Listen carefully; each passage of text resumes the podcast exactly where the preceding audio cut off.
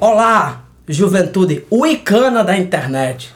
Estamos aqui eu, Juscelino Neco, host desse podcast, e Joaquim Dantas, mais conhecido como a Babá do Abismo, para, quem diria, quem diria, mais um selvagem podcast. Hoje, gente, a gente tá numa trajetória assim, sempre ascendente, né, Joaquim? Nessas duplas que a gente escolhe. Falamos de Alucarda, que é um filme B, um filme desconhecido, um filme underground, e agora um filme que tem todo o pedigree. Pedigree é a palavra Chave. do segundo filme da, da- dos temas, né? que tem todo o pedigree possível. Que filme é esse, Joaquim?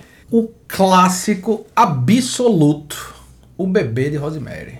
Joaquim, eu acho que de todos os filmes que a gente já falou aqui, se tem um que pode dizer assim, então, sou um clássico, todos vocês é, reverenciem minha beleza e minha é, superioridade em relação a vocês que estão se arrastando na lama da produção de Hollywood, é esse filme. Com certeza. E fazia muito tempo que eu tinha visto o Bebê de Rosemary. Tanto que pra mim foi uma experiência maravilhosa porque eu vi outro filme. Tinha coisa na minha cabeça que não tá no filme. Eu lembrava de cena que não existe. Não existe. O que pra mim já caracteriza a qualidade fabulosa desse filme em entrar na sua imaginação. Perfeito. Cara, na minha cabeça eu via. Eu, eu tinha visto o bebê. Aham. Eu tinha visto ela segurando a criança. Não tem nada nisso na porra do filme. Exatamente. Exatamente. A única coisa que eu lembrava bem é que não aparece o demônio. Isso eu lembrava. Agora, do resto... Cara, e é incrível como o Roman Polanski, nesse filme aqui, ele consegue introjetar na sua mente essas imagens de forma muito mais efetiva até do que se ele tivesse mostrado qualquer coisa. Exato. É uma obra-prima. Digo com tranquilidade. É uma obra-prima. Se você nunca assistiu o Bebê de Rosemary, é um filme dos anos 60 que muitos podem achar arrastados. Eu sempre, quando é um filme mais antigo, eu destaco esse aspecto. Sim, sim. Que muitos desses filmes são arrastados. Esse filme é uma delícia. Esse filme, ele tem uma naturalidade. Pra mim, a gente já falou disso aqui em outros podcasts, Joaquim, acerca do sistema de Hollywood Aham. e de como os, os cineastas, principalmente franceses, né, Godard, Truffaut, né, eles falam sobre o quanto esse cinema norte-americano ele cria um dispositivo tão eficiente de reprodução da realidade visual e, e, enfim da própria experiência do que é a vida que você assiste aquilo ali e acha que é tudo É, você, você fica hipnotizado pela, pela montagem, pelo corte e tal. É, realmente. é. Bebê de Rosemary, pra mim, ele pega o que o Hitchcock fazia, mas no caso do Hitchcock, ele ainda tem uma coisa em relação a termos de direção de arte, que dá uma característica artificial no filme, Sim. Que é suplantada aqui. Óbvio que Roman Polanski, em relação a Hitchcock, né, é um diretor muito mais hip, né? Sim. Mais hip que eu digo mais novo, né? No hip, né? Muito mais contemporâneo, muito mais azeitado nas técnicas, mas que mostra um domínio completo e absoluto das técnicas cinematográficas. Então, depois desse pequeno preâmbulo, gostaria que você, por favor, Joaquim, fizesse jus ao seu salário e dissesse pra gente a sinopse do Bebê de Rosemary, filme de 1968 do Roman Polanski. Quando Rosemary e Guy, um casal jovem, e eu digo jovem entre aspas, porque assim, a Mia Farrow tinha uns 23, 24 anos por aí. Mas o John Cassavetes já estava na casa dos 40, né? Mas eles são um casal jovem no filme, né? Então, quando Não, eles são um casal jovem no filme. no filme, exatamente. Quando o, ca- o- o- a Rosemary Guy, um casal jovem e descolado, se muda para o, Ben- o Brentford, um gigantesco e semi-decadente apartamento em Nova York, sua vida começa a mudar. Depois do aparente suicídio de uma moça jovem e igualmente descolada, a dupla passa a se envolver com os vizinhos Minnie e Roman, e seus amigos, todos idosos, reclusos e bisbilhoteiros. Muito a contragosto Rosemary, diga-se de passagem.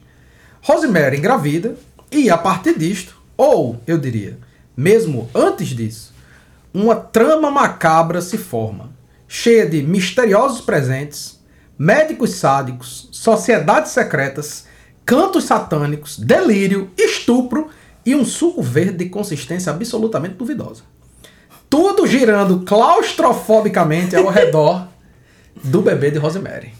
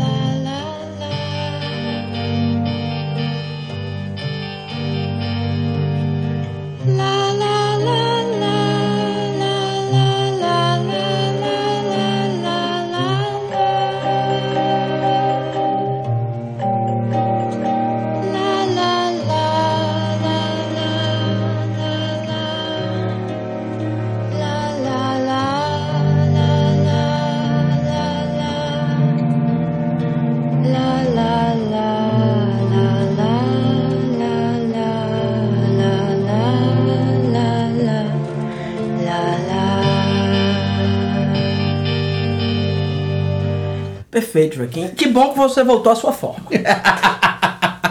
Não tem como é, exemplificar, aliás, descrever esse filme de forma melhor. Eu acho que O Bebê de Rosemary é um desses filmes que, a- mesmo que você não tenha assistido, se você tem algum interesse por cinema, você conhece. Uhum. Pelo menos já ouvi falar. É um filme que dá origem, por assim dizer, é um, é um, é um filme que eu considero realmente como fundador do, do hype satânico dos anos 70. Sim. Ele ainda, é do, ele, ele ainda é um filme do final dos anos 60, né? De 68. Mas você vê claramente o que iria se desenvolver posteriormente. O Exorcista, A Profecia, né? São filmes que, em termos ah, estilísticos, são completamente diversos. Certamente. Em termos temáticos, todos são muito semelhantes Perfeito. todos mostram é, esse problema fundamental que os Estados Unidos é, enfrentava nos anos 70. Alguns chamam de Satanic Panic, acho que eu já falei isso em algum podcast, não lembro qual. Mas que o diabo, Joaquim, ele teve assim ápice de popularidade. Na Idade Média, né, no século XVIII, com as caças bruxas. Ele teve ápice de popularidade. Os anos 70 foi o último ápice do diabo, em termos de mídia. Perfeito. Desde então, ele nunca mais saiu de moda. Ele continua aí. To- Rapaz, todo mês tem um filme de exorcismo. Eu não consigo acompanhar porque eu acho muito entediante. Né? É porque é que nem filme de zumbi, né, bicho? Tem uma hora que, que pelo amor de Deus. Ah, não, mas zumbi varia, né? Zumbi. varia não, vareia. Vareia. Zumbi vareia. vareia. O diabo é sempre o mesmo, pô. e a- acho que a gente começar a puxar aqui, tem muitos filmes dos anos 70, dos anos 80 e dos anos 90 que tem essa temática. Advogado do Diabo, Uhum. Coração satânico. Coração Satânico. Cara, não falta filmes com, com essa temática do diabo. E de criança endemoniada também. Claro. Tornou-se também um, um, um tropos né, dentro do cinema. Então, Rosemary eu considero um filme fundador, realmente. Uhum. Eu concordo, assim, o Ro- Rosemary não só funda essa, essa... É quase, não é nem um gênero, né? Mas assim, é uma tendência dentro do, do- das discussões temáticas no cinema, de horror principalmente. Mas é, também é um filme que, em termos de, de linguagem e de abordagem do horror, ele inaugura ou tá ali na, na transição do horror clássico pro horror moderno né? Então, eu acho que essa já é uma primeira coisa assim a se comentar. O meu primeiro comentário é, é justamente em relação a a galera que tá envolvida nesse filme, né? Normalmente a gente quando tá comentando os filmes aqui, a gente não entra tanto, por exemplo, no além do diretor e do roteirista, a não ser que seja um, um- comentário específico como o Tom Savini fazendo a, a- a maquiagem, enfim. Porque assim, o, o Bebê Rosemary de 68 tá ali na transição dos anos 60 para os anos 70, que é quando o cinema de horror começa a mudar, né? Começa a se transformar. 68 também é o ano da Noite dos Mortos Vivos, né? É um, é um ano crucial assim para a transformação dessa mudança daquele horror mais so- sobrenatural, exatamente mais gótico, para esse horror mais às vezes psicológico, às vezes suburbano, que é o que vai dominar o cinema de horror daí para frente, nos anos 70, nos anos 80 principalmente, né? E aí, como eu tava falando, assim, a gente normalmente não vai falar aqui no podcast sobre a- a- o resto da galera que tá envolvida no filme. Mas nesse caso específico, é muito interessante a gente ver que, por exemplo, O roteirista, né, do filme é o Polanski. O Polanski, o filme é uma adaptação de um romance, né? O Polanski adapta o romance, mas o romance é escrito pelo Ira Levin, que escreveu também Stepford Wives, Death Trap e The Boys from Brazil, que é um puta de um filme foda É pra aquele, é caralho. aque- é aquele filme dos nazistas, né? Dos nazistas, Esse é exatamente, mesmo. exatamente. Então, assim, é uma galera que tá começando a guinar o cinema de horror pra uma, pra uma outra pegada, vamos dizer assim, né? Pra, tirando ele dessa, dessa sarjeta lá do B e trazendo elementos que são mais artísticos, vamos dizer assim. Até mesmo, por exemplo, você olha um cara como Carpenter, é um cara que faz um cinema de horror clássico, no sentido de, de, tipo, a linguagem é hollywoodiana, pronto, é a palavra essa. Faz cinema de horror hollywoodiano, mas o- os filmes do Carpenter são extremamente artísticos, né? São, assim, é, Sim. extremamente bem elaborados. Aí você tem a trilha sonora pelo Krzysztof Komeda, que é um compositor polonês, que vai trazer uma, uma, uma influência... Até quando eu escuto a trilha desse filme, eu sinto uma vibe meio giallo, né? Quem, quem viu o filme Giallo, é, que são aqueles filmes de, de, de assassino italianos, tem essa vibe. A trilha sonora ela é mais sinistra do que aterrorizante, digamos assim. Ela, ela não é incisiva, é mais um clima extremamente sinistro, né? Você tem, por exemplo, a galera que trabalha, ó, diretor de fotografia, trabalhou em Um Estranho no Ninho. Quem é o diretor de O, fotografia? di- o diretor de fotografia é o William Frecker. Eu achava que era Deus. Mas foi pouco. Esse, esse filme, Bebê de Rosemary, é filmado com mãos de anjo. Uhum. Por mais contraditório que pareça. É verdade. Mas é mesmo. Tudo no filme, na verdade, é extremamente artístico. Ah, demais. É, Joaquim, eu vou lhe dizer uma coisa, rapaz. Fazia muito tempo que eu não vi esse filme, como eu já comentei. Eu não tava preparado, não. Uhum. Eu não tava preparado pra o desbunde estético e estilístico que é esse filme. Perfeito. A narrativa em si, eu não vou dizer que me surpreendi, porque eu realmente já tinha visto esse filme. E vou dizer, até, tem até uma pergunta pra você daqui a pouco. É, vou, vou dizer uma coisa, eu lembrava o que é a trama. E a trama em si, cara, não é grandes coisas, não. É, é, minimalista. Muito, é muito bem bolada em termos do andamento, dos diálogos, aquela coisa pequenininha. Mas se você pensar a trama, uma mulher se muda para um apartamento com o marido, tem uns velhos lá que tem poder, influência, o marido dela vende a mulher dela, Uhum. a- a- a- o marido vende a esposa para que ela dê é, luz a Lúcifer. Pronto. Aliás, o filho do demônio. O filho Pronto, do é demônio, isso. Mas em termos de como vai sendo construído, cara, é uma joia. É, é isso. O, fi o filme é um ovo farbegê, sabe aquele ovo? É, é isso. Cada pedaço do filme, o filme é, é um é um pouco longo em relação a algumas coisas que a gente comenta, óbvio, que é um filme de estúdio, um filme grande, um filme com um, um pusto orçamento, apesar de estar resumido dentro de um, de um, um estúdio limitado, né? Essa, tem, tem muito essa coisa dos espaços internos. Uhum. O filme tem pouquíssima ex- externa, né? Sim, pouquíssima história. Eu acho que se tiver quatro externas nesse filme é muito. Isso.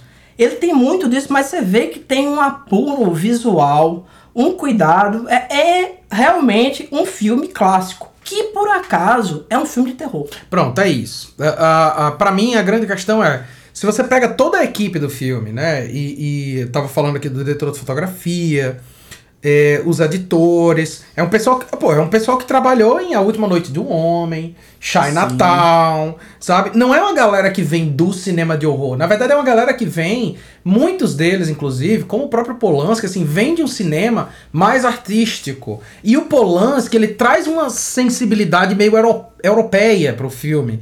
Tem uma coisa meio, meio, meio cinema de arte, né? O que a gente Tem. chama de cinema de arte, assim. Tem. Né? Tem, tem, tem muito pesa muito forte isso no filme.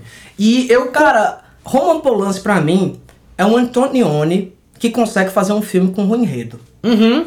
Não, não, Antonioni fez já filme com enredo, né? Sei lá, Blow Up, né? Aham. Mas normalmente os filmes dele não tem nada. Mas é isso, você pensa o, o tipo de apuro visual que o Antonioni conseguia botar no filme dele, é isso que o Polanski faz. Sim. E eu me impressiono também, Joaquim, dele ter conseguido fazer esse filme. Que você pega a carreira do Polanski, é um cara que fazia uns filmes assim, meio.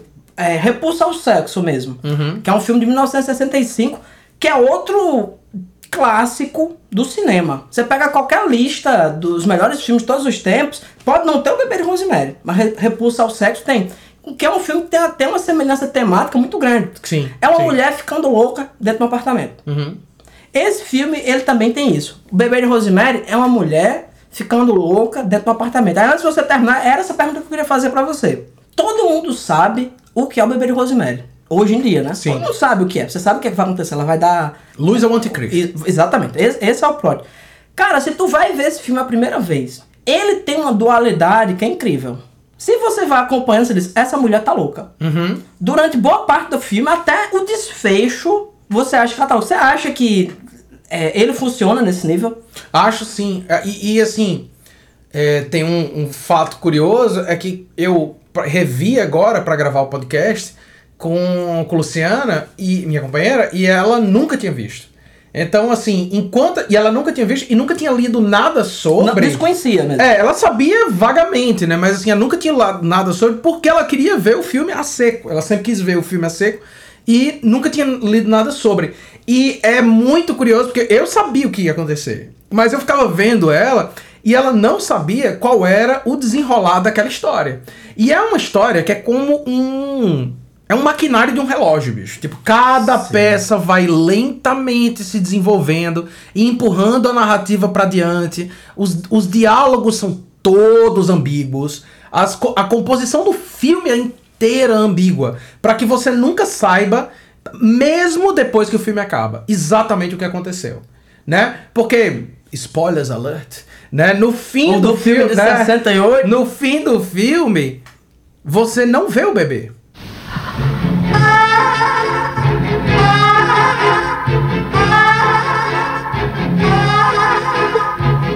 What have you done to it? What have you done to its eyes? He has his father's eyes.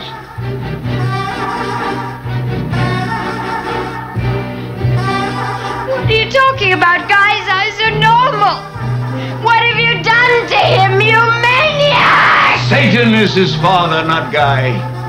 He came up from hell and begat a son of mortal woman. Hail, Satan! Hail, Satan! Satan is his father. Você vê ela comentando o bebê, mas você não vê o bebê. Então você não tem como realmente saber o que tem de estranho naquele bebê. Se tem alguma coisa estranha ou se é só paranoia coletiva. Você não vê efetivamente nada. Que é onde eu acho que entra essa grande questão da transição do horror sobrenatural para esse, horror esse horror psicológico. E o bebê de Rosemary é perfeito, por quê? Porque ele, ele anda nessa corda bamba. Ele nem pende para um lado de dizer esse filme é puramente um filme de horror psicológico, e ele nem cai no outro lado de dizer isso aqui é um filme puramente de horror sobrenatural. Joaquim, como eu falei no podcast anterior, quando você vai reinventar a roda, a principal coisa que você tem que fazer é o quê? Inventar um nome novo. Uhum. Não é? Se o Bebê de Rosemary for- fosse um filme contemporâneo, diria que ela era o quê? Pós-horror. Não é não? Exatamente. Não é? Exatamente. Isso, sabe, é, é, esse termo, não entrando nessa tangente, mas quando você pensa em. Quando, quando eu vejo as pessoas falando em pós-horror, eu tenho vontade de sacar meu revólver. pra eles verem o que é horror de verdade, que isso é ridículo, cara. É, é. Cara, você, você achar. Não tô falando que os filmes não são bons, não. São bons filmes. Eu, eu, pra mim, a pessoa que fez um filme de terror, e mais ainda, se ela fez um filme de terror que tem um monstro, ou de forma perfeita, que tem uma pessoa vestida numa roupa de macaco, eu respeito. Com certeza. Eu respeito, eu apoio. Eu vou dizer, você é muito foda, pô. O que eu não vou negar é uma, tra- uma tradição gigante que a gente tem de filme pra dizer que um cara que fez Corra, ele inventou alguma coisa. não, pô. Eu- eu- Corra tem alguma inovação? Tem. Temática. Ela diz assim, ah, não. Meu Deus! Acredita que agora o terror toca em assuntos Políticos. políticos, assuntos sociais, de gênero. Oh, meu Deus. Ai, pô, Ah, porra. não, é que o terror agora não é só susto, não é só A jumpscare. pessoa não sabe o que é terror. É, exatamente. É a pessoa que não sabe o que é cinema, Juscelino. É a pessoa que não sabe o que é cinema, bicho. Mas é, é, é Se você, se você acredita em pós-terror, por favor, pare de ouvir esse podcast. Abandone o barco. Joaquim já anotou todo episódio. Em vez de eu falar assim, divulguem esse podcast seus amigos. né? A gente precisa do seu apoio. Se você compartilhe nas suas redes sociais, nos seus grupos de Instagram, eu sempre digo que a pessoa para de ouvir. Pare de ouvir. É, Juscelino, você quer que ande pra frente esse negócio. Rapaz, eu, eu- não, eu quero ouvir selecionado. Selecionado. Seletos. Você que chegou até aqui agora, você é um eleito. Você foi escolhido. Você, Pelo, você dia- fez- pelo diabo. No caso, eu. Bom, é, então, como eu tava dizendo, tipo, em certo sentido a gente consegue ver uma transformação do cinema de horror, né, nesse momento, né, nessa transição para esse cinema de horror mais artístico, eu, eu, eu diria, com uma sensibilidade mais, mais naturalista, até mesmo, por exemplo, na, na própria escolha dos atores. Né? A Mia Farrow, diga-se passagem, no papel da Rosemary, Tá faz um papel assim. Tá de, uma, voando, de uma tá delicadeza e de uma. De umas, é, é, é minimalista. E o Cassavetes, né? A- a- o, o uso do John Cassavetes, que é. Que é o, o cara que faz o Guy, né? O, o ator que faz o Guy, que é ator, mas também é diretor e é um dos responsáveis pelo nascimento da nova Hollywood.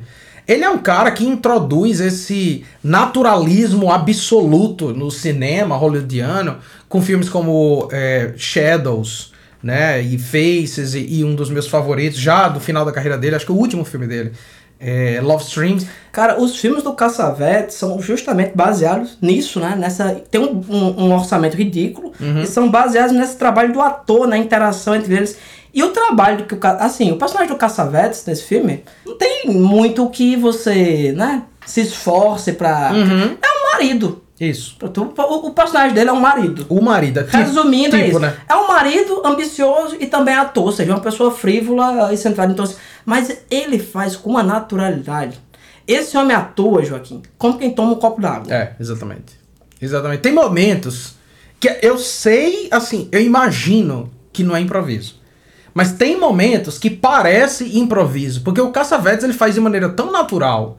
A, a, e é, é coisa minúscula mesmo. É tipo coisas simples, assim. O jeito que ele toca no cabelo, o jeito que ele ajeita a gravata. É de um naturalismo enorme, assim, pra obra, que só torna o filme ainda mais tenebroso. Porque, por exemplo, um cara que a gente não mencionou ainda, que é um dos responsáveis principais por essa obra, que é o William Castle, né? É o produtor do filme e tal. O Castle, ele é um cara que ele fazia, assim, filme de terror, entre aspas, B, né? Esses filmes de terror bem escrachados, bem característicos dos anos 50, dos anos 60, essa coisa bem casa mal assombrada. É um cara que fazia. Castle é o cara que produziu The Tingler, pô, com Christopher Lee. E quando. É, é um filme sobre uma criatura. The que- House, The Dripper Blood. isso, The House on Haunted Hill, né? Ele é o cara que, assim, quando ele foi lançado a Tingler, Tingler é um, um filme sobre uma criatura que cresce com medo dentro da sua coluna. Ela é uma criatura que já está em você, inclusive.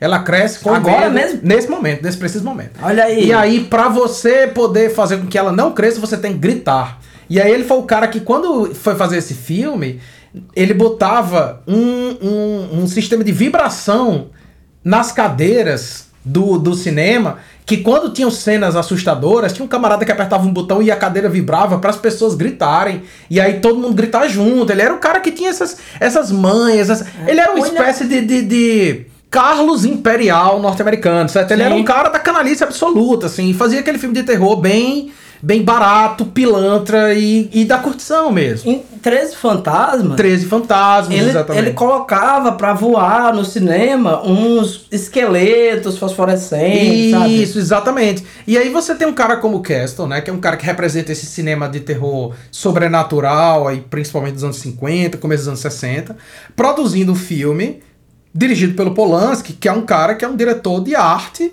basicamente, é um diretor de arte, e essa junção vai parir essa obra aí, que é o Bebê de Rosemary, e bicho, é, é, uma, é, é como se o filme existisse em dois mundos. A impressão que eu tenho é essa. Ele existe em dois mundos no sentido de que ele tem um pé no cinema de terror ou no cinema de horror é, mais tradicional, mais so- ligado aos elementos sobrenaturais. Tem um pé nesse cinema de horror moderno, mas ao mesmo tempo, quando você olha para dentro da própria narrativa, você tem um mundo dividido em dois também. Você tem o mundo que a gente vê que é o mundo que Rosemary percebe, e você tem o mundo que a gente não vê em quase nenhum momento, que é o mundo em que Rosemary está inserida. Então, esse diálogo eu acho muito interessante, essa, essa subdivisão em reali de, de realidades dentro da narrativa. Né? Essa dualidade, como eu já falei, se reflete no filme inteiro. Né? Como eu, eu tinha explicado que era como se fosse um ovo farbegê, né? essa coisa perfeita, né? detalhada. Cada pedacinho você pode parar para ficar olhando aquilo ali. Tem um elemento aqui. Se você olhar no início do filme, quando eles vão visitar esse apartamento a primeira vez, eles estão em Nova York. Isso. Nova York é totalmente solar. Uhum. Não tem chuva em Nova York. Hora nenhuma. Se eles estiverem do lado de fora, é tudo claro, prédio, gente andando, modernidade, agitação. Quando eles entram no apartamento, né, aliás, nem no apartamento, no prédio e depois no apartamento, eles estão entrando em outro mundo. Isso. Uma das coisas que eu anotei foi gótico americano. Você quer saber o que é gótico americano e não é aquela casa afastada? O, o, o gótico americano pode ser muitas coisas, né? O, a casa do Leatherface é um gótico americano. Isso, isso. Mas o apartamento em si, cara, mais pro final do filme, tem umas, umas cenas assim aéreas que mostram o prédio. O prédio é tenebroso. Isso. Wish I could talk you out of it, though. He's pulling your leg, honey. Geez, I'm not. Now that looks great. That is. Are you aware that the Bramford had rather an unpleasant reputation around the turn of the century? It's where the Trench sisters conducted their little dietary experiments. And Keith Kennedy held his parties. Adrian Mercado lived there too, so did Pearl Who were the Trench sisters? The Trench sisters were two proper Victorian ladies. They cooked and ate several young children, including a niece. Oh, lovely. Adrian Mercato practiced witchcraft. He made quite a splash in the 90s by announcing that he'd conjured up the living devil. Apparently people believed him, so they attacked and nearly killed him in the lobby of the Bramford. You're joking.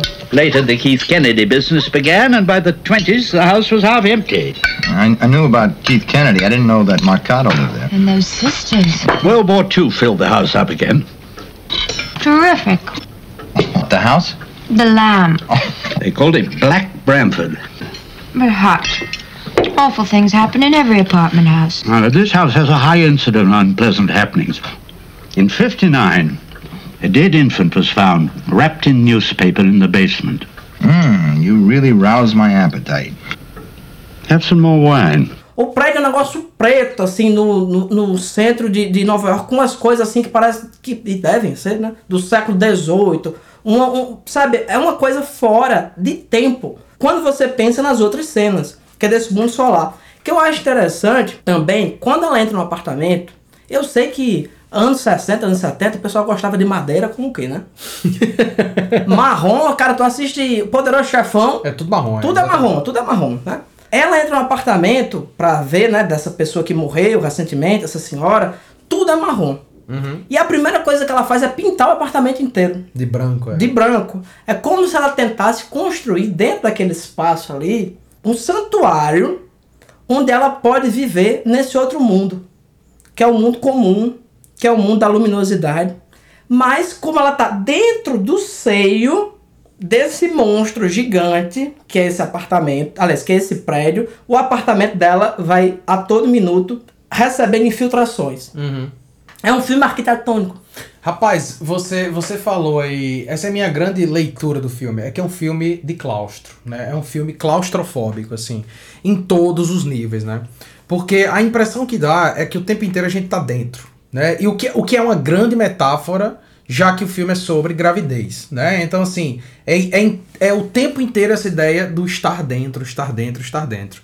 E aí, como é que essa. Eu até nomeei como a linguagem visual do claustro, né? Como é que o filme constrói visualmente essa noção de claustrofobia, né? De fechamento. Primeiro que o prédio em si, ele parece infinito, né? A maneira como o prédio é filmado parece infinito. Na primeira, na, na primeira cena, assim, você tem uma cena aérea, quando vai aparecer o título do filme e tal, e o prédio, ele tá distorcido, parece uma coisa meio, meio expressionismo alemão mesmo, assim, a maneira como é filmado, o prédio todo distorcido, gigantesco, isso parece até... é, quem viu Inferno, do Dario Argento, tem, um, tem uma representação predial muito similar também, uma coisa bem artística mesmo, na verdade. Cara, o prédio, Joaquim, é um tumor. Ele é um cancro dentro da cidade. Perfeito. Perfeito. Exatamente. Ele é um tumor se, dentro da Ele cidade. se destaca negativamente, né, dentro da cidade, exatamente. E aí, assim, o prédio é enorme, tem inúmeros andares, né? É cheio de passagens escondidas, portas dentro de portas. É dito logo no começo do filme Cara, que... você nunca sabe onde você tá. Exatamente, exatamente. O, qualquer filme, né, quando você estuda o básico da linguagem cinematográfica, eles assim, cara, se você vai mostrar uma, um ambiente novo, você faz o quê? Um plano aberto pra, Uhum. pra situar o espectador, então as pessoas. Eu nunca sei onde tá nada ali. O apartamento lá dos. é, como é o nome do povo? Pô? Cas- Cas- Castivetes. Castavets. Rapaz, o que é aquilo? É um labirinto, pô. É. É gigantesco. É gigantesco. Porque esses apartamentos aí, quem, quem não assistiu o filme, não pensa que é coisa de. é, é decadente. É decadente no sentido de que um Dante é decadente. E se você observar os, os, é, os Castevetes, eles são dandes maravilhosos. É. Eles são pessoas de outro tempo, mas são pessoas que olha claramente assim que cagam dinheiro. É, não, e assim, você vê, os apartamentos são enormes. E é dito logo no começo do filme, pelo camarada que tá apresentando o apartamento pro casal, que esses apartamentos costumavam ser um só, o que agora são dois. É meu apartamento. É meio apartamento. Eles estão morando em meio apartamento que cabe quatro do meu, Juscelino. Né? Assim, é gigantesco, é uma parada assim suntuosa mesmo, né? Gigante mesmo. E aí como é que o como é que a gente vê? Bom, você tá dentro desse prédio que é gigante. Então você já tá inserido dentro de uma de uma realidade que é infinitamente maior do que você. O apartamento em si é enorme. E como é que o, o Polanski filma o filme? Ele filma sempre através de alguma coisa. Ele filma sempre assim, toda cena você vê portas que abrem para portas. Você vê um vão que abre para outro vão e os personagens estão escondidos nas brechas. Os personagens eles passam na frente da porta, mas eles nunca estão exatamente no frame, né? Você tem sempre essa sensação de que tem algo que você não tá vendo. Sim. Né? Você tem sempre Pra- essa pra- sensação. Pra, mim, o momento mais claro disso aí é no final, quando ela. Que assim, a Rosemary, ela descobre o plot, né? Com a ajuda do amigo dela, que é. Hutch. é, que é escritor de livros infantis. Tem uma cena que ela vai procurar outro médico, né? Que ela resolve o plot, mas no entendimento dela, eles querem o bebê dela pra fazer Sacrifício. sacrifício. Ela, ela diz, não, eles são bruxos. Isso. Né? Ela nunca. Ela, ela só é, visualiza realmente o que foi que aconteceu, que o filho dela é filho da mãe no final, né? Que é uma, uma, uma revelação pra ela e pro público. Pro público menos, né? Porque você já tinha entendido, né? Mais ou menos o que era Isso. é, essa trama. E como todas essas histórias muito bem escritas, né? Depois que a trama é desvelada, tudo fica né, claro como a meia-noite. Então, tem uma cena que ela vai procurar outro médico e ela pede pro taxista, diz, não, fica esperando eu entrar. E, a- e é filmado de dentro do táxi. De dentro do táxi. Ela entrando, né? Ou, ou seja, sempre tem alguém vendo a Rosemary. né? Essa paranoia que ela vai criando, na verdade, não é paranoia de porra nenhuma. Uhum. Na verdade, ela não, ela não está paranoica o suficiente. É, exatamente. No fim das contas, é isso. Exatamente. Tanto que o desenrolar dessa cena é o quê? É o médico que ela vai lá ser atendida, chamando né, o marido e o pessoal do plot, pegando Isso. ela de volta. Isso, exatamente. Então você vê assim, que esse é um outro, outro ponto que eu, que eu ia destacar, né? Ela já tá inserida dentro desse universo aí, ela tá presa dentro desse universo. Aí, o prédio, ele não só é gigante, não é só infinito, como ele parece se estender, assim, o, usando a metáfora que você está usando do câncer, né? A- ele parece ter metástase ao longo, da- ao longo, mesmo quando a Rosemary tá fora. Mesmo quando ela tá fora do prédio, tem sempre um personagem que faz parte do, do, digamos assim, do plot do prédio, né? Esse culto satânico que reside ou que tem o grande centro ali naquele prédio, que tá atrás dela. Ela encontra com a Minnie na rua quando ela sai pra encontrar com o Hutch. Ela encontra, sempre ela esbarra em alguém. Por quê? Porque Rosemary não tem como escapar. Ela tá presa dentro daquela realidade. Outro elemento que eu acho muito curioso nesse sentido é o uso das cores. Né, no filme. Como você falou, assim, o prédio inteiro ele é todo marrom, ele é todo escuro, ele é todo marrom. O apartamento deles é branco. Mas o apartamento deles ser branco é uma luminosidade opaca, assim, não, não, não é uma luminosidade que liberta. No meio de tudo, a única coisa que usa cores vivas é a própria Rosemary.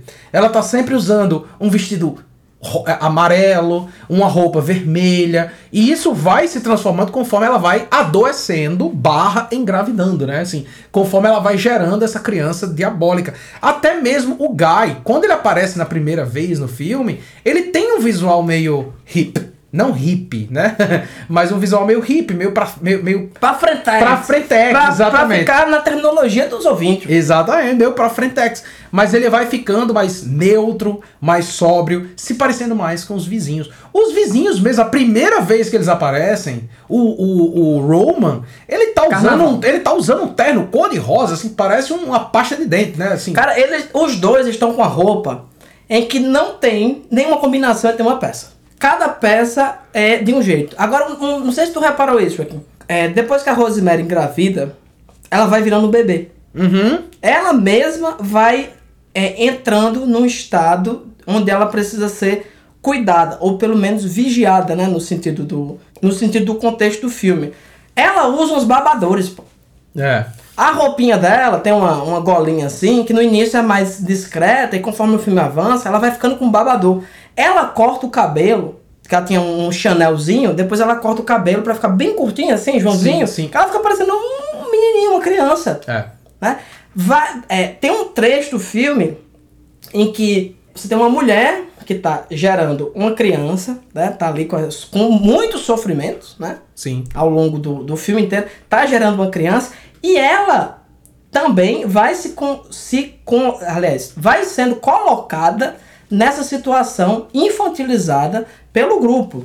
Ou seja, tem um elemento que é para mim é o mais claro do filme, né? Você pode ver o filme como a gente tá vendo, né? A gente pegou o Bebê de Rosemary como um filme de culto. Uhum. E é um filme de culto muito sofisticado, Sim. muito delicado. É um filme de culto a lá de olhos bem fechados. Sim. Você nunca sabe bem o que está acontecendo. No final você entende alguma coisa, mas também em termos práticos do que é que do que é aquele culto, você continua, né, a ver navios, como é o correto. Sim, sim. Se essa sociedade secreta tem que ser secreta. Tem que ser secreto. Você não vai estar contando, olha, veja bem, a gente faz isso, faz aquilo. Mas é um filme que trata principalmente sobre o horror de ser mulher. Uhum. Perfeito. Perfeito. Essa é uma, é, é uma grande questão, né? Essa coisa do, do gaslighting, né? É, é essa coisa do, do- da manipulação, né? Tá, todo mundo tá o tempo inteiro distorcendo as informações para manipular a Rosemary, para ela ficar à mercê daquele plot, né? À mercê daquelas pessoas e tal. Do you know who Roman really is? What do you mean, honey? He's Adrian Marcado's son. What? Come here. I'm going to show you something. Roman Castevet is Stephen Marcado, rearranged. It's from Hutch. And look here. There he is when he was 13. See the eyes? A Coincidence. In the same house? And look, look here. Soon after that, in August 1886, his son Stephen was born. 1886, got it? That makes him 79 now. No coincidence. No, I guess not. You're Stephen Marcado, all right. Poor old geezer with a crazy father like that. No wonder he switched his name around. You, you don't think he's the same? What do you mean, a witch? Ro, are you kidding?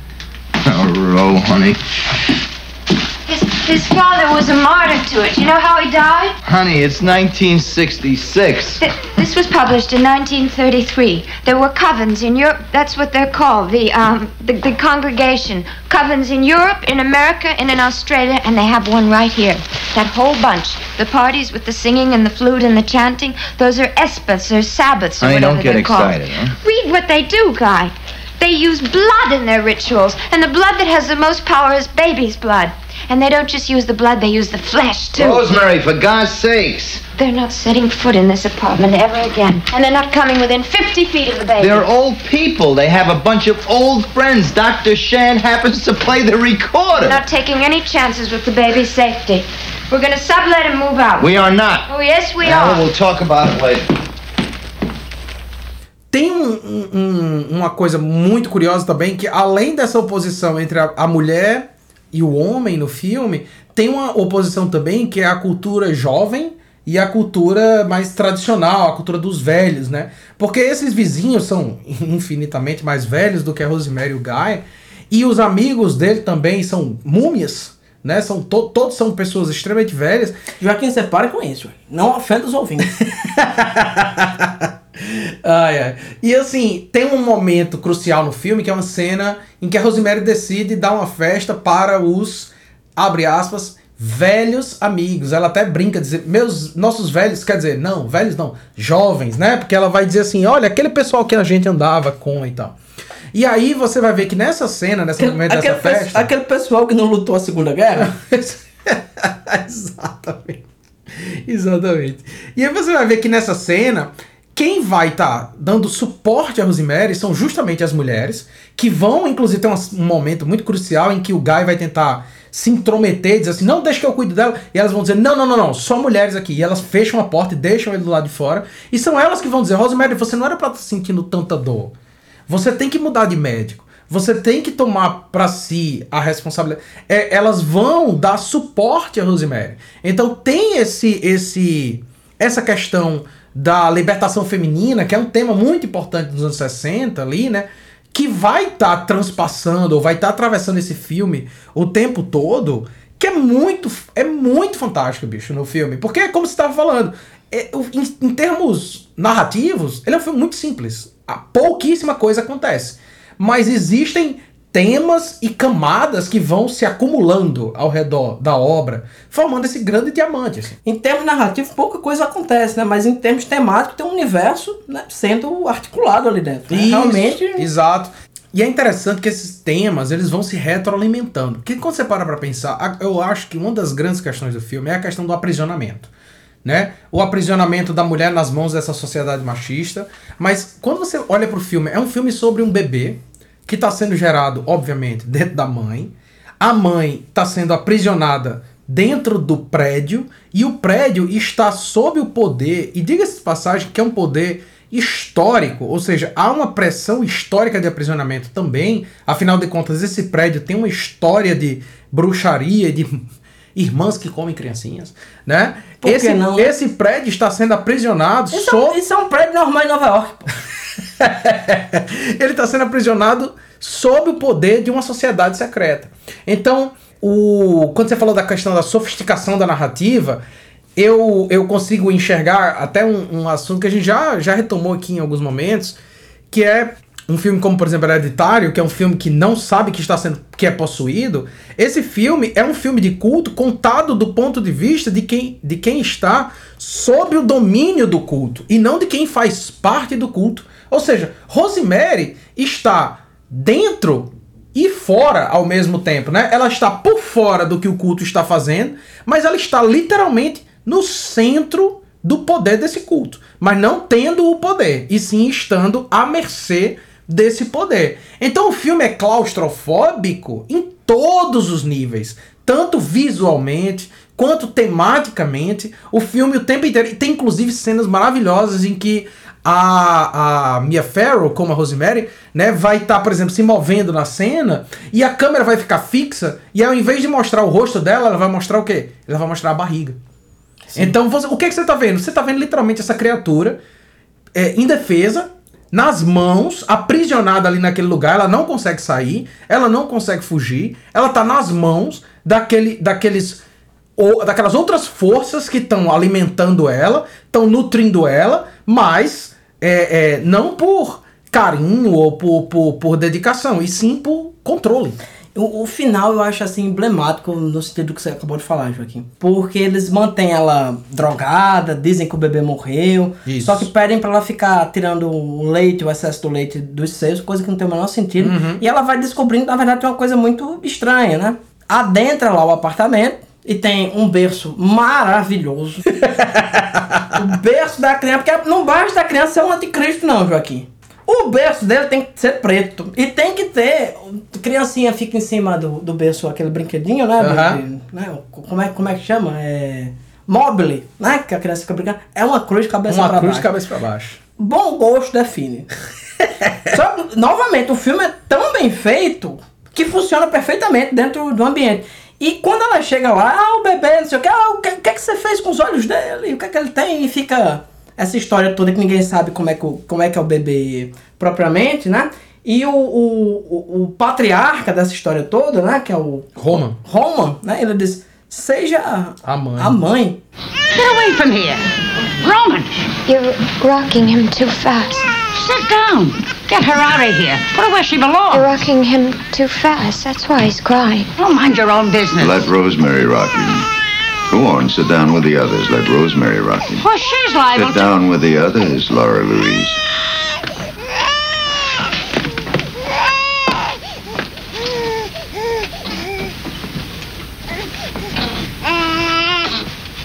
Rocky. Trying to get me to be his mother. Aren't you his mother? Ou seja, é, é a sujeição a um papel que eles fazem essa presepada toda e no final ela ainda não consegue se livrar desse papel. Ou pelo menos é o que dá a entender, né? Ninguém Isso. sabe realmente o que é que acontece nesse filme. Como o mundo não acabou ainda, acredito que o anticristo ainda tá. Ou, Rodando por aí, né? ou ele é aquele rapaz, né? O Elon Musk. Deve ser. Deve ser, não Deve duvido ser. não. Duvido ser. não. Tá na, tá na faixa etária. Tem um, um elemento que eu queria destacar desse filme, Joaquim, que embora ele seja um filme extremamente ancorado nos princípios do que é a narrativa tradicional de Hollywood, ele tem alguns momentos puramente, como você falou, de filme de arte. Uhum. E um desses momentos é quando a Rosemary está drogada e vai ser estuprada pelo demônio que tomou o corpo do marido dela. Ou pelo menos foi isso que eu entendi. Isso. Cara, são umas cenas, assim, mesmerizantes. Cara, tem uma cena, não sei se tu notou, que ela na cama, com aquele monte de velho ao redor. Acho que não tem cena mais perfeita pra você demonstrar o que é a sujeição do corpo feminino. Um monte de velho ao redor de uma mulher nova dizendo que ela tem que fazer com o corpo dela. No caso, pariu da mão. Exato. Então, tem uma cena, pô, que o Polanski, ele filma num ângulo, que ela tá deitada e ele filma por trás da cabeça dela. Só aparece a cabeça, os seios, o resto dos pés e o pessoal tá lá atrás. É decupado de um quadro do Dali, pô. Ah, é, não. O Dali tem um quadro que é, eu não vou lembrar o nome, é a ressurreição de alguma coisa de Cristo, que todo mundo representa Cristo, a cruz e ele pendurado. E o Dali fez o Cristo, você vendo ele de cima, né? É a mesma coisa. Cara, tem hora que o colchão que ela tá, tá no mar. Exato. É, é, é, o, é o, era o outro elemento que eu ia comentar agora, justamente. Assim, uma coisa que a gente tinha deixado de comentar ainda é que um ponto crucial do filme, ou comentar de maneira direta, né? Um ponto crucial do filme é que o bebê de Rosemary, o bebê em si, ele é gerado de um estupro, né? Então, que é a representação mais visceral e mais terrível dessa sujeição, dessa, dessa apropriação do, do corpo feminino e da mulher, né? E as representações do estupro no filme, elas são feitas através de um delírio. Porque ela tá drogada, né? Ela, ela come um, um mousse de chocolate extremamente duvidoso, mas ela não come todo. Então, era para ela não ter consciência nenhuma, mas ao invés de não ter consciência nenhuma durante a cena do estupro, ela está semiconsciente. Então, o que a gente vê é um delírio. E o- a- a- essas cenas de delírio são dignas de cinema de arte europeu. É tudo decomposto, é tudo absolutamente simbólico, mistura lembranças da infância de Rosemary com a imagem concreta, com as pinturas do, do- do- que ela vê na, na, na parede que vão se tornar realidade. Cara, é surreal essa parte. Se você parar pra fazer uma análise dos símbolos que aparecem. Boy, ela tá deitada. Aparece a Capela Sistina em cima dela. Exato. E, o, o, o, o trecho que aparece da Capela Sistina é Deus, aquela parte mais famosa, né? Que é Deus com o dedinho assim, dando vida pra Adão. É, é, é muito, muito bem feito esse filme. Pra, pra mim, é de longe, em termos de realização artística, o melhor filme que a gente já falou. Eu acho que sim. Do que é realização, do que é o engenho artístico. Tem filmes que eu gosto muito mais que esse. Uhum. Como O Segredo da Múmia. Mas O Segredo da Múmia teve problemas orçamentários. Apenas. Apenas. Né? Esse não, esse é um filme. Joaquim, a maior parte dos filmes que a gente fala aqui, de convir, eles têm um elemento de luta contra o sistema. Uhum. No sistema que eu digo, o sistema, não, não o sistema social, né? Alguns também têm isso. Sim. Mas o sistema de Hollywood, né? O sistema de produção, tô Sim, falando. sim, sim. Esse filme não. Esse filme é pinga ouro. Uhum. Esse filme aqui é igual um, um- um filme de Hitchcock. Uhum. Bebê de Rosemary não tem diferença nenhuma de Vértigo. Sim. Não sim. tem. é- é- então, é, tudo que tá no filme realmente foi o que foi concebido pelo diretor. E também numa época em que eu, eu no caso Bebê de Rosemary não tá bem integrado ao movimento da nova Hollywood, mas tá 100% na vibe. Sim. Sim. Na vibe no sentido que eu digo que é é esse, vamos dizer, essa, esse enfraquecimento de Hollywood em termos de temática mesmo, de saber o que, o que produzir para agradar, agradar o público. E o Bebê de Rosemary acho que foi um tiro Total. Nesse sentido. Certeiro, certeiro. Rapaz, você. certe, certeiro, tanto que deu origem a vários né, Su- subfilmes, né? subfilmes. Rapaz, você, você usou, você comentou uma coisa aqui, que é uma coisa que inclusive eu acho que a gente nunca nem parou pra comentar no podcast particularmente, que é a ideia, essa ideia de cinema selvagem, né? Tipo, o que é que a gente, o que é que a gente tá chamando de selvagem? Claro que tem a ver com com violência visual, claro que tem a ver com disrupção e tal, mas tem muito, muito, muito, muito a ver com essa ruptura de determinadas obsessões sistemáticas, vamos dizer assim. Tipo, existe um sistema, a gente tá falando desses filmes que rompem esse sistema. Não somente do ponto de vista do sistema social, mas do próprio sistema da, da, da produção, por exemplo, dos filmes, quando a gente fala desses filmes ultra lado B, que custaram 45 centavos, né? E no caso do Baby Rosemary, embora seja um filme de estúdio, embora seja um filme com um orçamento grande e bem aplicado, embora seja um filme que tenha sido indicado a Oscar e tal, mas o Bebê de Rosemary, ele rompe com o sistema narrativo hollywoodiano. Ele tá. Então, assim, eu acho que a ideia de selvageria do que a gente discute aqui tem a ver diretamente com isso. Com essa coisa de. de é, é, por exemplo, uma vez eu tava conversando com um amigo meu e eu tava falando assim: olha, a galera acha que, tipo, música selvagem tem a ver com barulho. E tem muita banda punk que não é nem um pouco selvagem, porque é só mais um, um estilo. É quando já virou tipo uma roupa. É como essas camisas que Sim. vendem em loja de departamento do Metallica. Não é, não é revolta. Bob Dylan tocando violão é mais revolta, é mais revoltoso do que algumas bandas punks e de metal. Certo? Eu acho que é essa a questão. É a maneira Sim. como você estrutura o seu discurso enquanto ruptura. E esse filme, ele é extremamente disruptivo. Extremamente disruptivo. Bebê de Rosemary é um filme muito mais disruptivo, sendo filmado de forma linda e clássica e estruturada dentro dos quadrantes do que é o filme mesmo. O Bebê de Rosemary é um filme que você pode estudar no, é, em escola de cinema para saber o que é cinema clássico. Perfeito. É muito mais disruptivo do que Zack Snyder fazendo aquele filme horroroso que a gente assistiu, que eu obriguei a assistir. Arm of the Dead. Meu Deus do céu. Cortando cada trecho do filme a cada 5 segundos. Exato. É um filme que tem violência visual, é um filme que tem gore, que tem. E não tem nada de, de selvageria. Não tem nada de selvageria. É um filme, ó, bem comportadinho. Bem educadinho, fazendo o que todo mundo manda. O Bebê de Rosemary é um filme clean. É um filme que é mais tensão do que qualquer coisa, diga-se de passagem.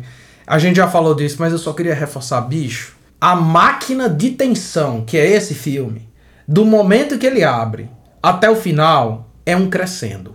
Sim. Ele não tem momento de descida. Em nenhum momento desse filme você. Não é, é aquela, aquela lógica da. que é muito típica dos filmes dos anos 80 de terror, né? Que é a da montanha russa. Que você quer ter altos e baixos e tal. O bebê de Rosemary é uma subida. Eu... Ou uma descida. Mas assim, é um movimento. Dependendo onde você tá. É um arco. É um arco de tensão que vai escalonando e vai ficando cada vez mais terrível, e, velho. E eu, eu vou dizer uma coisa. Não, não levem pro mau sentido. Bebê de Rosemary é quase como se fosse uma novela. No sentido em que é uma narrativa tão natural, sabe? Tão. É, vamos dizer. Tão sem sobressaltos tão naturalista que você parece não tá nem vendo o filme. Uhum. São duas horas. O Bebê de Rosemary tem duas horas e quinze. Isso, isso. São duas horas e quinze que passa assim na sua frente e você fica, não. Não, não pode. Não pode. É, e, e, assim, e como a gente já falou, assim, é um filme bonito de chorar, assim, velho. Tipo, é um filme que se você der pause e imprimir, é, é um quadro. Pode moldurar. Qualquer frame, tanto faz pode moldurar. Assim, é um filme brilhante do ponto de vista visual, extremamente inovador do ponto de vista narrativo e temático, né? É um filme que consegue assim atingir um nível de expertise que é insuperável e, e merece merece o, o, o, o, o respeito que tem.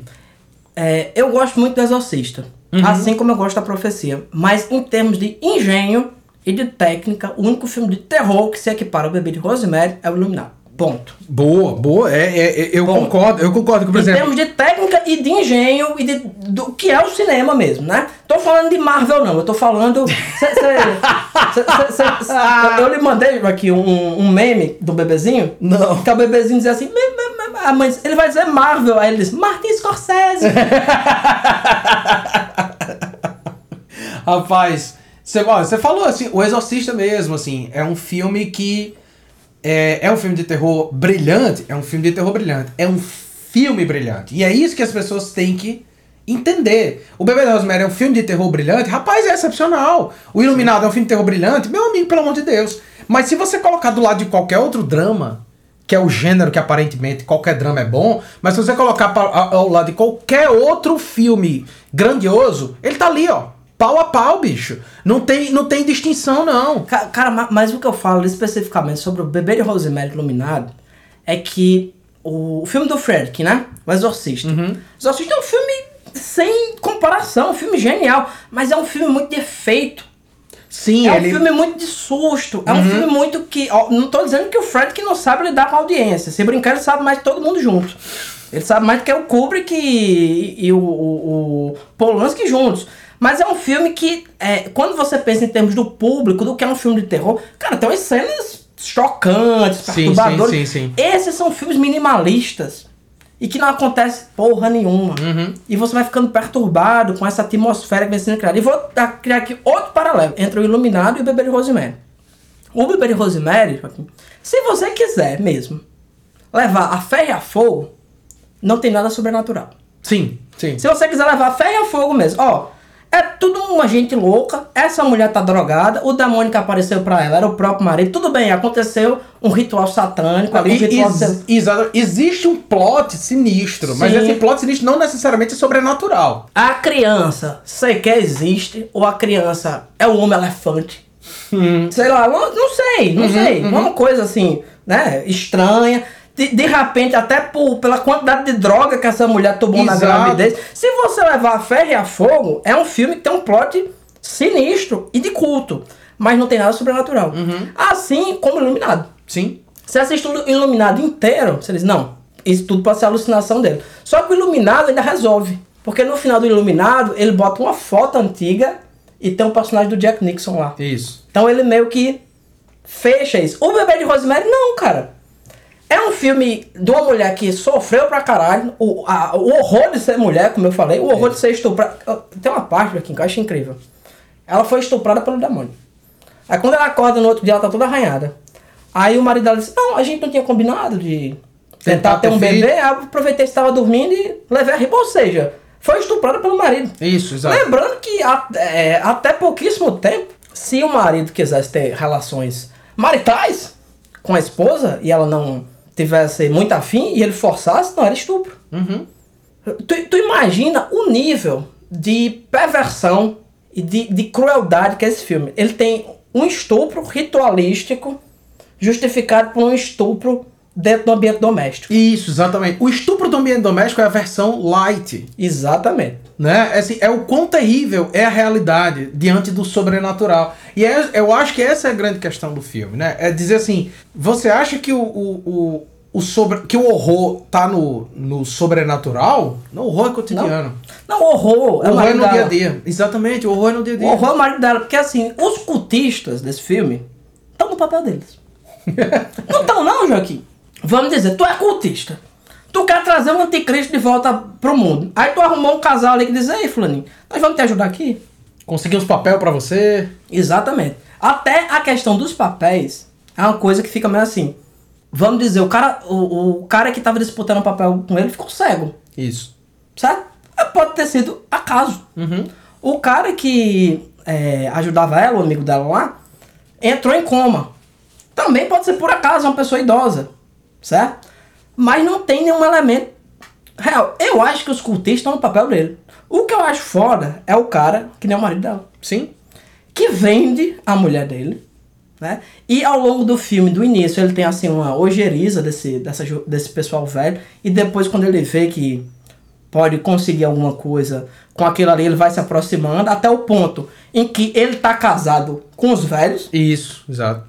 Ou pelo menos é filho deles, ou alguma relação familiar dessa, dessa natureza, em que a Rosemary torna-se apenas um apêndice Um acessório. uma né? barriga, né, pra conduzir esse plot absurdo. E mostra também o seguinte, Joaquim. Esse filme, pra mim, ele explica por que, que as pessoas não vendem a alma pro diabo. Porque não funciona. Porque se funcionasse, o pessoal vendia a alma pro diabo, pro diabo até por um donut. Se funcionasse mesmo, se assim, "Ah, eu quero vender minha alma agora, eu quero que você quer uma carteira de cigarro, um Doritos e tal coisa, o diamante tá aqui, assine, é isso. As pessoas estão dispostas, Pra mim, esse filme também tem esse elemento. As pessoas estão dispostas a fazer qualquer coisa pelo sucesso. Uhum. Quando você pensa no eixo da trama do marido dela, Guy. é isso. Sim. É isso. Tipo, no final eles assim, "Ei, eles falam que ele machucar. Tá tudo bem, tipo. Mas e eles assim, mas as coisas que eles vão conseguir pra gente. Né? Que é assim. O, E já conseguiram, né? Isso, exato. A representação do, do personagem lá do John Cassavetes, né? Do Guy. Eu acho assim, a representação do macho escroto, absoluta tal. Porque não só ele vende a esposa, ele estupra ela, seja sobrenaturalmente ou não, ele estupra ela. E no fim das contas, ele vende o filho. Assim, ele tem um descaso absoluto pelo filho. O filho é só uma parte do cronograma natural de ser casado. Porque na hora que ele diz assim, ei, eu posso tirar vantagem dessa criança, ele vende. É tipo, não, não, Tudo bem, fica tá aí. fica aí. Eu vou dar o bebê pros cultistas malucos. Eles acham que é filho do capeta. Né, Pensando no ponto de vista de que não é sobrenatural. É tipo assim, Foda-se. Ele, ele literalmente vendeu o bebê. Ele disse, não, eu vou deixar com esse povo aqui, eles vão cuidar. E aí eu, eu vou ter vantagem e a gente faz outros meninos. Né? E Ele- fica por isso mesmo. ele fala literalmente isso. A gente pode fazer outros. Outros bebês. E tanto faz. E tanto faz. Então, Exatamente. assim, é, é, o filme ele tem essa conotação feminista no sentido de que tra- traz essas discussões feministas pro centro narrativo, né? É, como a gente tá falando, assim, narrativamente é um filme minimalista, tematicamente é um filme extremamente complexo e tal. Ele traz essas questões que se torna, na verdade, um grande núcleo do que vai ser o horror moderno. Pra Sim. hoje em dia, Juscelino, o pessoal vem falar de pós-horror pra cima de mim. É. O pessoal não me conhece mesmo, né, Joaquim? É um problema, bicho. É um problema. O pessoal chega e diz, ah, o horror agora fala de questões políticas, cara. Realmente. Parabéns pra você. Realmente, viu? nunca tinha falado. Você tem que dar. A pessoa tem que tirar testado mesmo, né? Hoje em dia. o pessoal acha que o horror começou com Jason. Joaquim, você tem mais algum comentário para encerrar esse maravilhoso filme? Cara, a única coisa que eu tenho a dizer, assim, em relação a. Além do que a gente já disse, né? Da, da qualidade do filme e tal, é que eu acho que é um filme que merece ser visto. É um filme muito comentado. Se qual- qualquer pessoa que tem o mínimo interesse sobre cinema de terror e tal, que vai ler sobre, vai ler sobre esse filme. Mas uma coisa é você ler sobre as questões desse filme, uma coisa é você ouvir esse podcast. Outra coisa, bicho, é você ter o deleite absoluto de assistir essa obra. Mas assim, assista da melhor maneira que você conseguir. Assista na maior tela que você conseguir. Assista no maior silêncio que você conseguir. E com a maior concentração possível. Porque é literalmente um deleite visual. Se você não quiser nem pensar, eu, era isso que eu ia dizer. Quando eu tava vendo o filme, no começo eu disse, eu vou começar a refletir sobre o que e tal, vou fazer minhas anotações. Depois de 15 minutos de filme, eu disse, eu não vou fazer anotação nenhuma, não. Rapaz- eu vou assistir, depois eu discuto. Rapaz, esse filme, Bebê de Rosemary, de todos os filmes que a gente já viu até hoje, foi o que menos eu fiz anotação. Então é isso, queridos. Não sejam machos escrotos. Não se envolvam com cultos. Respeitem as meninas e permaneçam selvagens.